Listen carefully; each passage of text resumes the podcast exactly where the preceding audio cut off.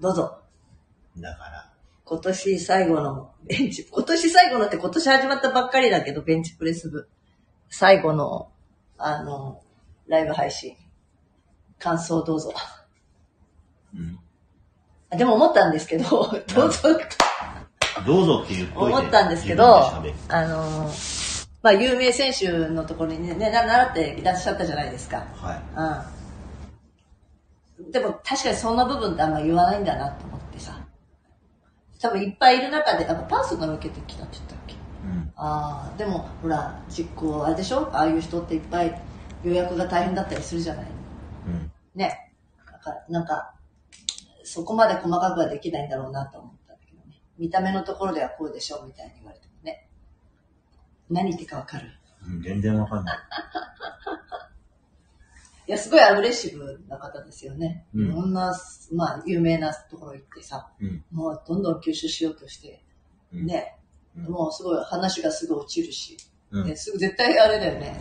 すぐ上がっちゃいそうな気がしない？そこやったら。うん。もともとね、なんかコンタクトスポーツやってた人だから、がたいはいいしさ、だから、なんだろう、持ってるものはすごいじゃないですか。うんね、体格ってやつってさ、やっぱ恵まれてる人とそうでない人ってやっぱ圧倒的な差はあるしさ、うん。生まれつきもあるだろうしね。うん。でっかかったじゃん、だって見た感じも。まあ、そうですね。やっぱコンタクト、そういう柔道とかああいうのやってると体って大きくなるんだね。当たり前じゃないですか。当然ですよ。うん。だからそういう人がこういうあの、パワー競技に入れるって言ったら最強だね。うん。うん。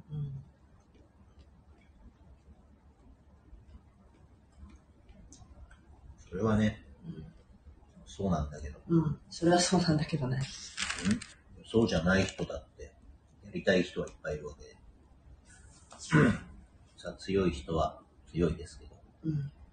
強くないやつも強くなれるのが、こういう筋トレの世界ですから、うん。ある程度の才能は必要だとは思いますけどね、うんもともと持ってる。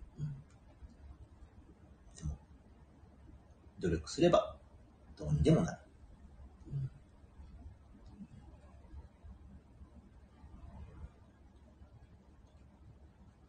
でもこの間ね、読んだ本の中に、うん。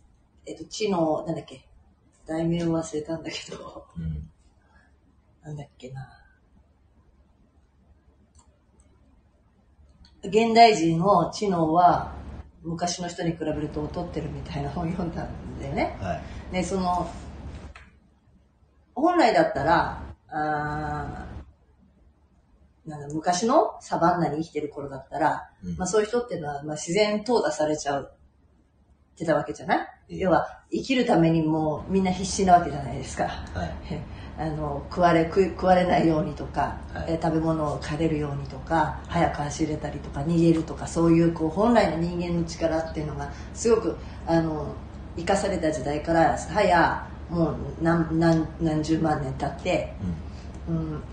ね、一番大きな転機は産業革命みたいなことが今まで全部手動で人間の体を使ってやってたことが、うん。それをやらなくなった途端から、うん。まあ、その今の現代に至るまでってそれ以上の天才っていうのが生まれていないっていうことを、えー、と科学的にこう研究してる本で,、うん。でそれはなぜかっていうとやっぱりその遺伝その才能ってさもちろん持って生まれたものってやっぱ遺伝子でこう継がれてくるものもある。それだけではないけれども、うん。だからゆお互いの遺伝子のいい部分が次引き継がれてくるわけじゃん本来ならばさ。で、だけどそれがそうなっていってないっていうあの仮説なんですよだから本当の話いや言い方が悪いけど本当だったら生きられない人と本当だったら生きられない人が配配配合されて、うん。さらになんか弱い遺伝子になってきてるんじゃなかろうかっていう、うん。うん。なんかそれは IQ であの測ったものなんだけど IQ の測り方にもいろいろ議論はあるんだよ。実際にこの部分が測れないとかはあるんだけれども一応このベルカーブっていうふうに言われるようになるから、うん。一番トップから大体ここのまでの人数の分布ををこう見るときにそこの配置がだんだんだんだんこうずれていくっていうか、うん。データとしてはあるんですって。だから昔はああいうあの、ニュートンのような、あのことを発見したり、それこそ公式まで考えちゃう人がいたりというぐらいの、あの、天才は今出てないんだって。大変だ。だからこそ、こういうもの、すごい筋トレって原始的じゃない。自分の体を使ってやるしかないし、はノートの対話って言ってたし、い。はい。どんなに、えまあ、やり方あるよ、あの、ドーピングしちゃうとかさ、うんあ、そういう科学の力を使ったらいくらでもあるんだけど、うん本来の自分の力とか研ぎ澄ましてやるということがすごい大事なんだよっていう話ですよね。うん。もうその部分ってでも遺伝されないみたいに言ってたじゃん。こう自分で獲得してきてさ、練習してきたものが遺伝子上に残るかっていうと残らないみたいなこともあったじゃない。うん。だからきっと残ってないんだと思うんだよ。だんだんだんだんその、い私たちの遺伝子には。だからもうなおさらやらなければ、あの、生き残れないんじゃないかなって思う。うん。昔の人間はそれこそね、あの、サバンナに生きてた人は、うん筋トレしてなくても生活そのものが筋トレだったから、うん。あの、生きれるものは生きれたんだけど、もう環境がそうなっていない以上、うん生きれるものも生きれなくなってきてるんじゃなかろうかと思うんですよ。うん。もともと体が強かったんだけど、なんか、その強さを発揮する場面がないから、うん。机にすこの、さっき読んだ本もそうだったんだけど、人体なんとか大戦っていうのも、うん。あの、座ってる時間が人間の力をどんどん削いでるんだって。座ってる時間は取り戻せないって書いてあった。人間の健康に生きるものの時間としては。うん。本来人間は動くものだから、うん。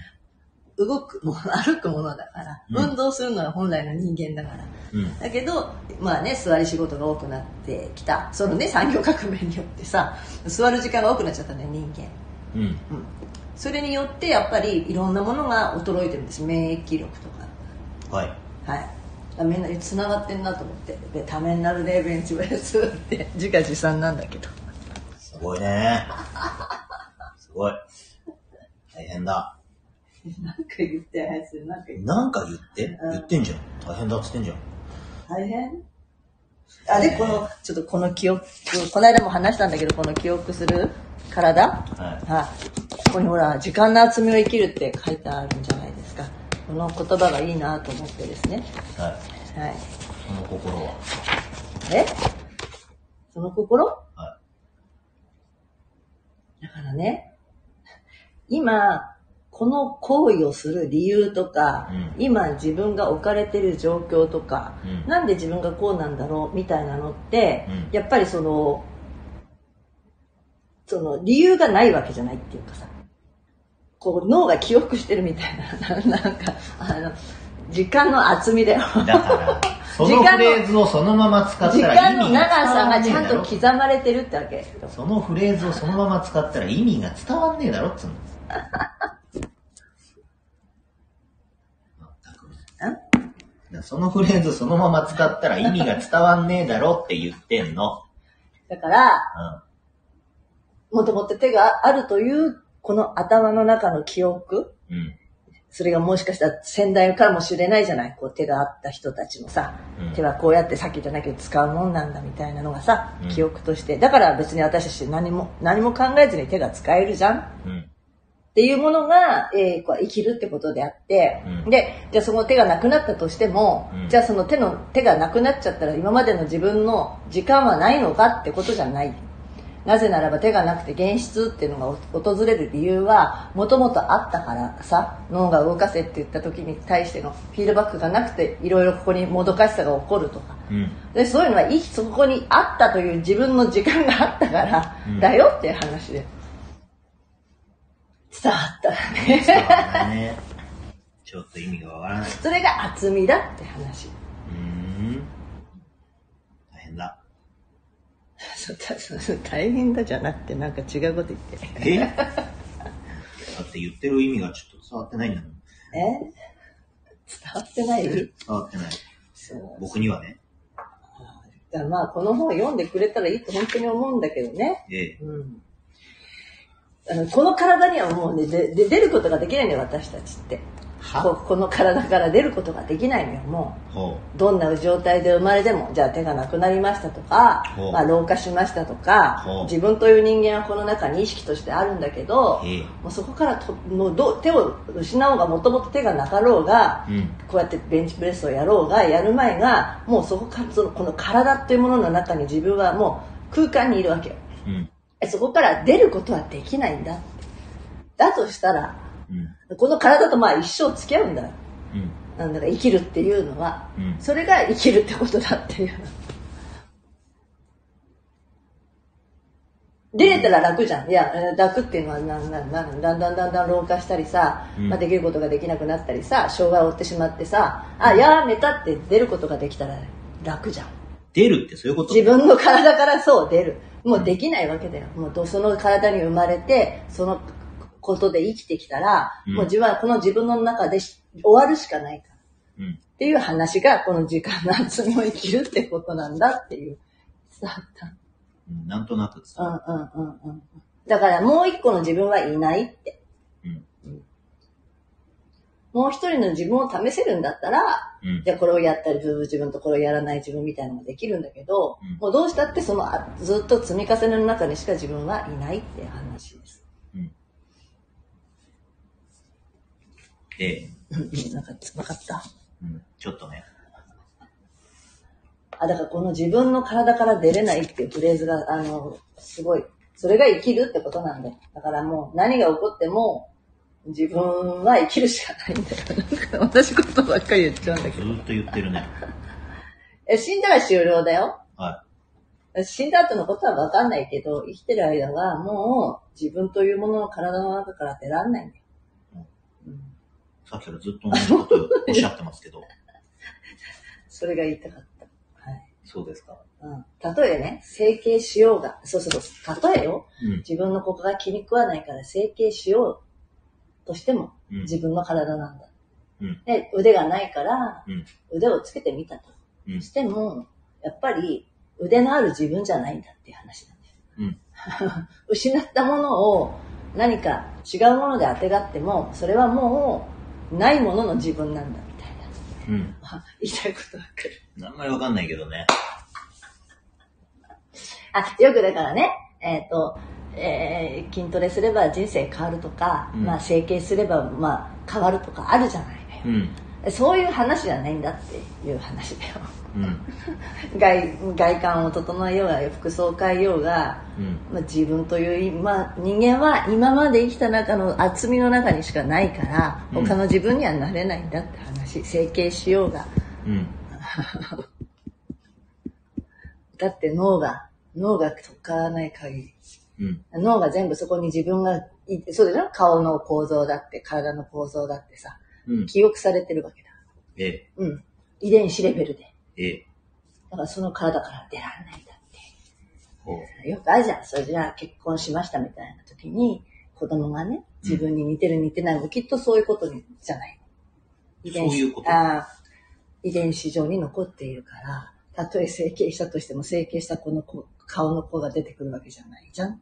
あ、あだから自分の体から出らんないって話。ほう。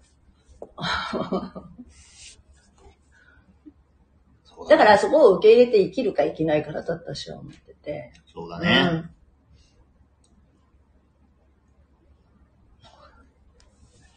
すごい体の話は興味があるからベンチプレス部やってるんだけどね。筋トレもやってるんだけどね。うん。